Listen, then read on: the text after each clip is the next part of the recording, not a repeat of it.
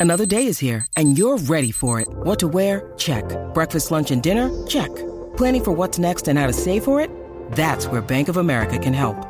For your financial to-dos, Bank of America has experts ready to help get you closer to your goals. Get started at one of our local financial centers or 24-7 in our mobile banking app. Find a location near you at bankofamerica.com slash talk to us. What would you like the power to do? Mobile banking requires downloading the app and is only available for select devices. Message and data rates may apply. Bank of America and a member FDIC. Hola a todos, soy Víctor Abarca y estás escuchando Expreso con Víctor, el podcast diario sobre tecnología, tecnología que importa y cultura digital.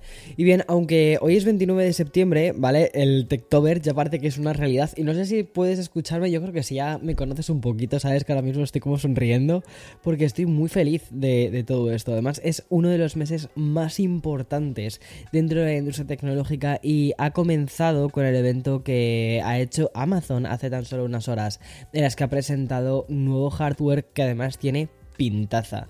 Y también Google con algunas mejoras en el buscador que lo está haciendo cada vez más preciso con el tema de la inteligencia artificial y con una pequeña despedida que acabamos de conocer hace pues tan solo unas horas y me refiero a Google Stadia que dice adiós, pero de todo esto te voy a hablar justo ahora.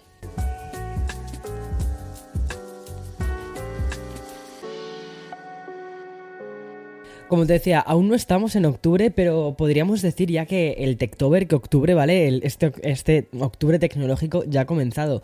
Y es que el periodo en el que el sector de la tecnología eh, está incrementando aún más el ritmo que llevamos este año, que está siendo ya una locura. Y además es como el pistoletazo de salida de unos meses de locura con eventos, anuncios, lanzamientos, parar, o sea, no parar, no parar, no parar, trabajo, trabajo. Y eso sinceramente me encanta para un workaholic como, como soy eh, ya sabes que al final esto esto es lo que esto es lo que enciende mi fuego interior y dice vamos Víctor a trabajar que es lo que me gusta y bien bueno por me, además eh, por todo esto no vamos a olvidarnos tampoco de que vamos a tener uno de los juicios más importantes del año que yo creo que ya está Ryan Murphy pillando el guion pero bueno eh, que ya sabes que es el, es el juicio de Elon Musk versus Twitter o mejor dicho Twitter versus Elon Musk. Pero volviendo, como te decía, a Techtober y respetando un poco también el evento que Apple celebró el, 7, el pasado 7 de septiembre, podríamos decir que el pistoletazo de salida de este mes ha venido con Amazon. La compañía, además fundada por Jeff Bezos, es bastante eh, más que el site de, compras online, es más que Amazon. Y mm, también es una marca y es un fabricante de dispositivos electrónicos orientados al hogar. Y en el día de ayer celebró su particular jornada anual en el que ha presentado todas las novedades de hardware que vamos a ir recibiendo en los próximos meses. Y bien, vamos a empezar por uno de estos productos más esperados de los últimos años. Y es que mm, los usuarios de Kindle estábamos deseando poder escribir en el, en el eh, encima del dispositivo con un lápiz óptico. Y bien, ya esto es una realidad con el Kindle Scribble que es exactamente eso. Un Kindle, es decir, tiene esa tinta electrónica y tiene un lápiz magnético que no necesita ni cargarse ni una sincronización, pero que va a permitir tomar notas, dibujar y escribir. Además va a contar con una pantalla de 10,2 pulgadas y saldrá a finales del 2022 por un precio de 339 dólares. Hay, una, hay un dispositivo súper parecido que se llama, creo que se llama Paper o algo así, eh, que muchísima gente me había hablado de él y de hecho yo tenía bastante curiosidad, cuesta una cosa similar a este y yo creo que ahora mismo eh, es que Kindle con, con, la marca que tiene al final va a ser el que termine llevándose mm, todo esto. Pero bueno, si hay un hardware de Amazon muy popular, además del, Kindle, ese es también el Echo Dot, que son los altavoces pequeñitos, ¿no? que además son compatibles con Alexa y que reciben una nueva generación de la mano de varios dispositivos novedosos.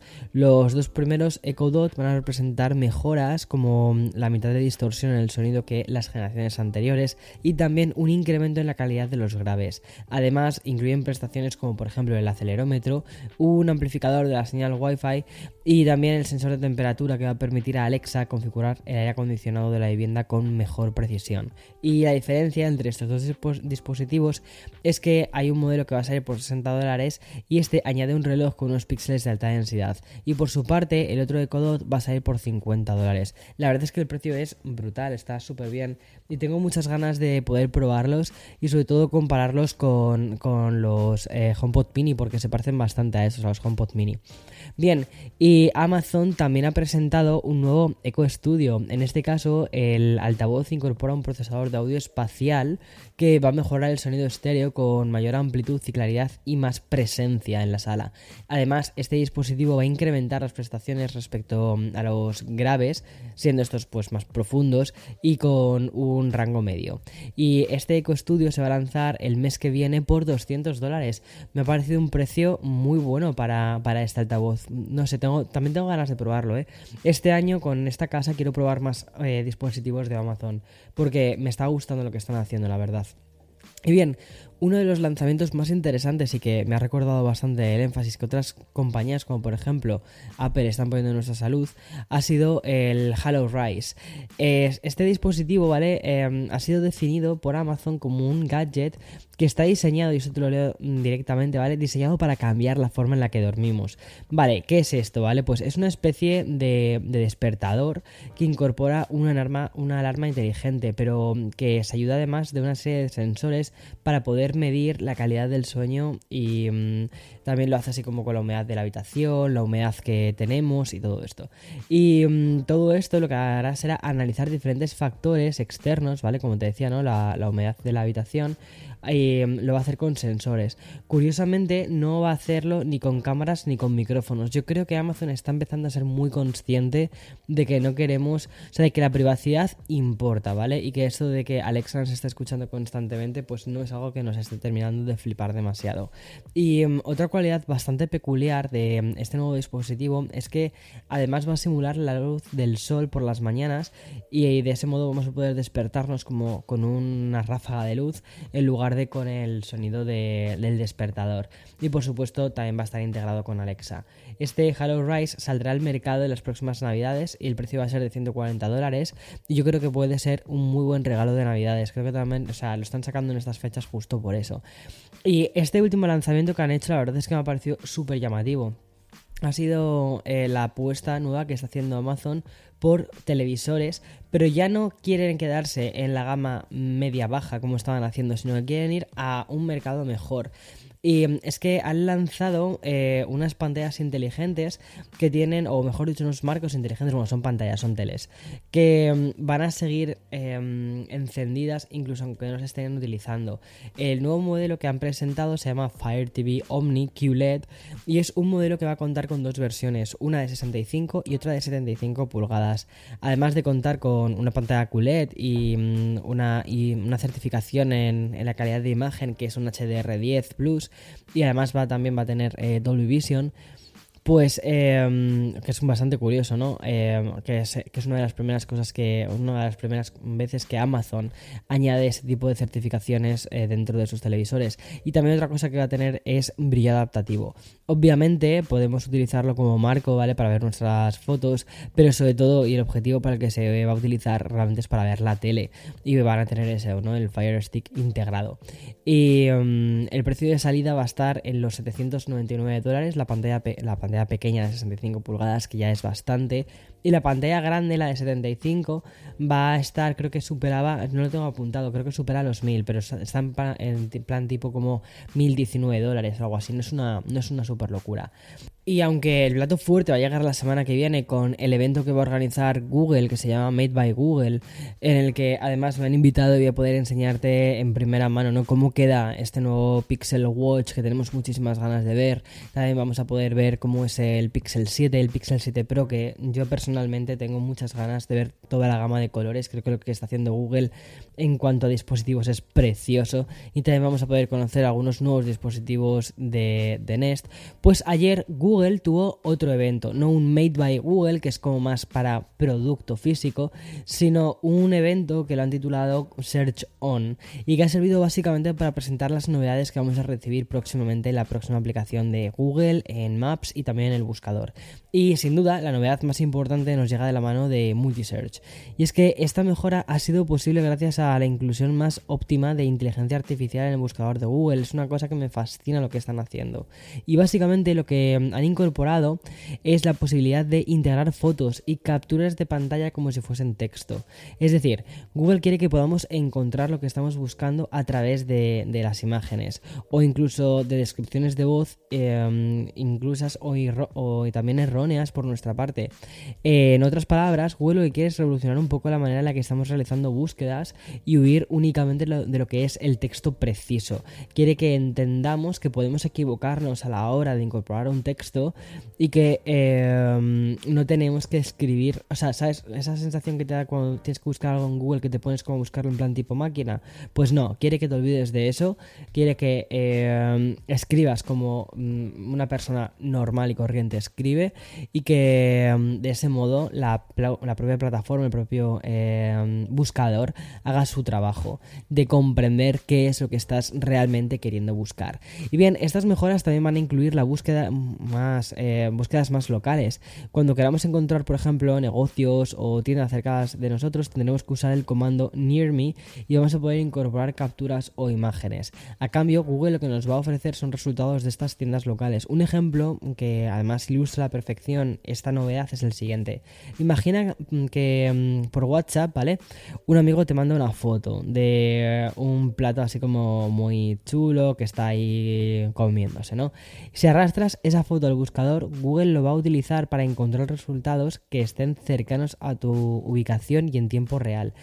Y en un plano mucho más concreto, el evento de ayer también sirvió para presentar mejoras en lo que son Google Lens, la herramienta que además va a ser capaz de traducir el texto de las imágenes más complejas con resultados más coherentes para entender el contexto y también resultados más precisos. Y por supuesto, Google también presentó novedades relacionadas con Maps. Por ejemplo, hay una cosa que se llama eh, Neighborhood Vibe, que es una herramienta que nos va a permitir seleccionar barrios y en los resultados vamos a recibir fotos de lugares relevantes, comercios locales locales y también sitios de interés. Para mm, básicamente que, que lo puedas entender un poquito mejor con un ejemplo, lo que ha conseguido Google gracias a esta nueva inteligencia artificial que está utilizando es que la herramienta capte un poco el ambiente del barrio o de la zona en cuestión. Es decir, tanto los usuarios de iOS como los de Android y gracias también a la colaboración de la propia comunidad vamos a recibir resultados que nos van a decir si hay bares chic o si hay pubs con, con música, clubs con música que nos gustan a nosotros, que tienen, que, están tocando nuestro tipo de música, o incluso los monumentos que más se adaptan a lo que estamos buscando, también museos. O sea, es muy curioso lo que están haciendo. Tengo muchas ganas de ver cómo lo implementan aquí. Además, sé que justo el barrio en el que vivo ahora, eh, Williamsburg, es un barrio muy importante para Google porque eh, hace nada pusieron una Google Store aquí cerquísima eh, de casa y está de hecho la, Apple Store y la Google Store están como mm, a nada, a unas calles. Y es muy curioso porque es un barrio muy mm, diferente, con muchísima vidilla, muy vivo, además, eh, con muchísima vidilla, muy vivo, eh, pero que tiene así como, tiene su rollo especial, ¿no? Y creo que eh, además va a ser cerca de aquí donde se va a hacer la presentación del próximo día 7, próximo día 6, perdona, y mm, tengo mucha curiosidad por cómo Google, que suele hacer cosas durante sus presentaciones, suele poner como cosas muy locales, cómo va a integrar este barrio y cómo van a hacer que, esto de Neighborhood Vibe eh, termine funcionando justo en toda esta zona.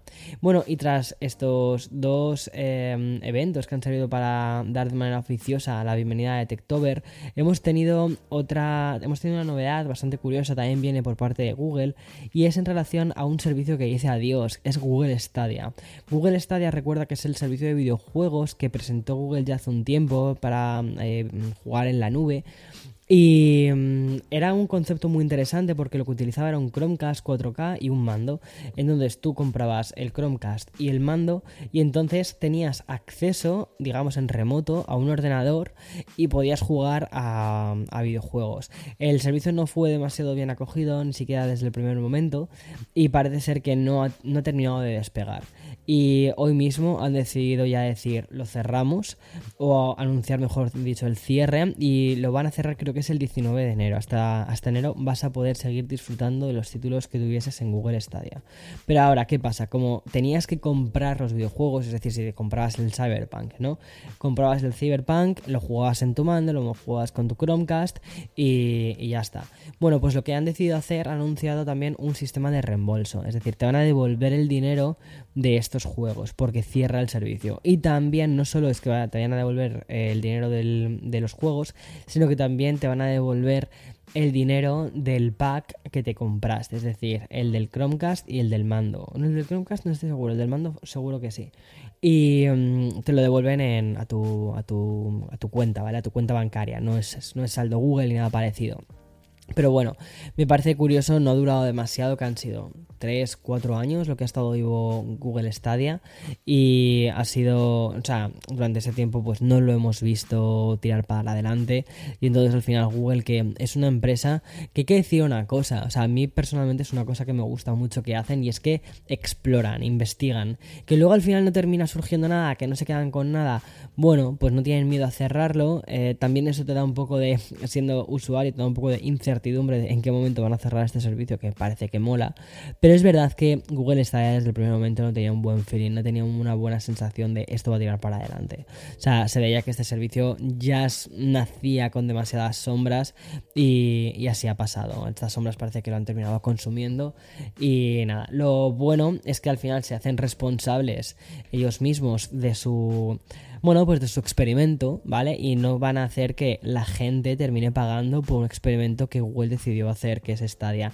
Que yo considero que es un experimento muy bien, muy bueno y que tenían que hacerlo.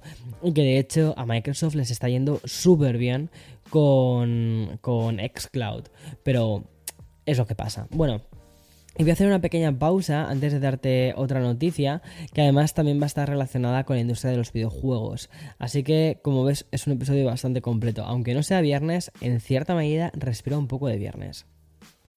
When you need mealtime inspiration, it's worth shopping Kroger, where you'll find over 30,000 mouthwatering choices that excite your inner foodie. And no matter what tasty choice you make, you'll enjoy our everyday low prices, plus extra ways to save, like digital coupons worth over $600 each week. You can also save up to $1 off per gallon at the pump with fuel points. More savings and more inspiring flavors make shopping Kroger worth it every time. Kroger, fresh for everyone. Fuel restrictions apply.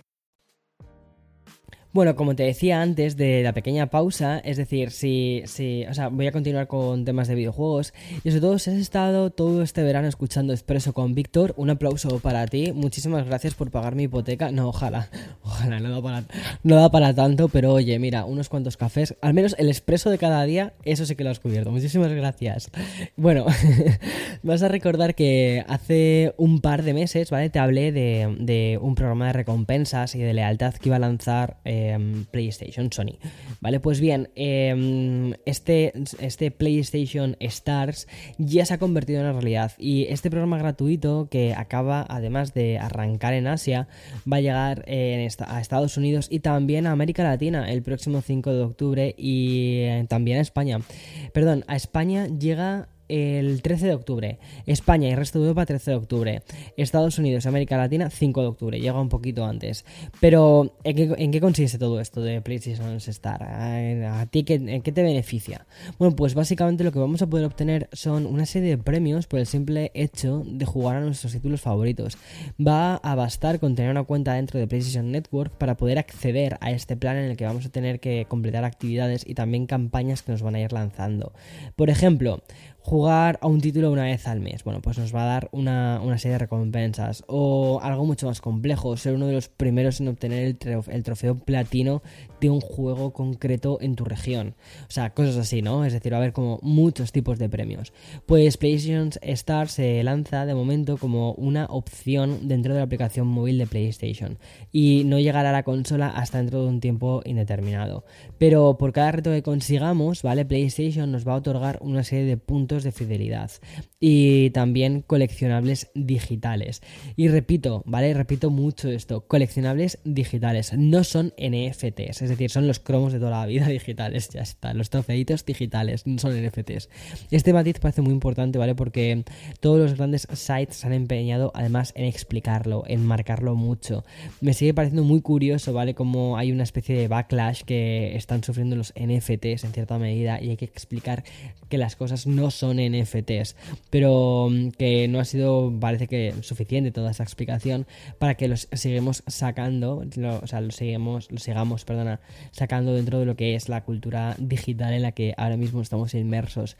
Y ya volviendo, como te decía, al plan de fidelidad, Sony lo que nos va a permitir es canjear estos puntos en un catálogo y hasta el punto en el que vamos a poder obtener juegos gratis en un futuro, eh, cosa que me parece genial o u otros coleccionables, o sea, los típicos skins para ponértelos en tus personajes y cosas así.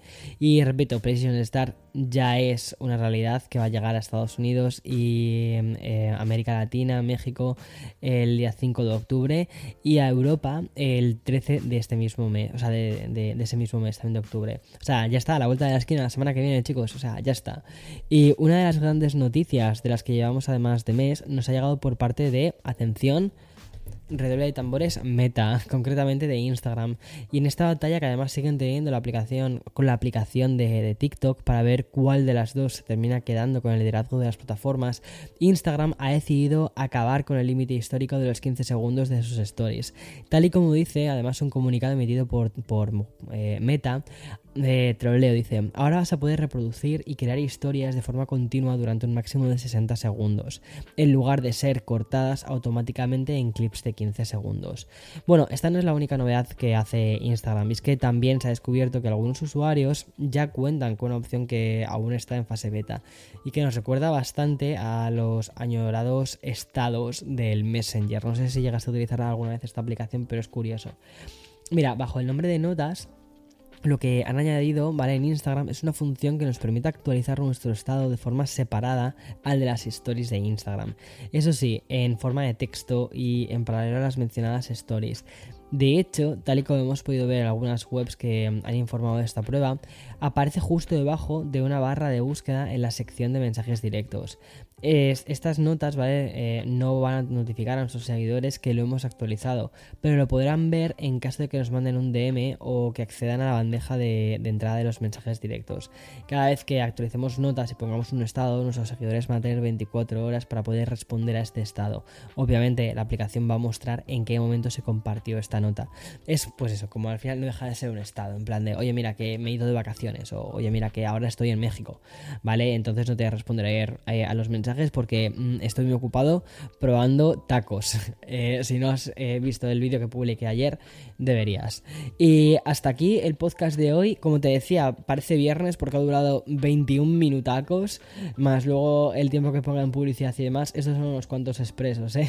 En fin, eh, que tengas un feliz día y como siempre, mañana, mañana más y mejor. Chao, chao.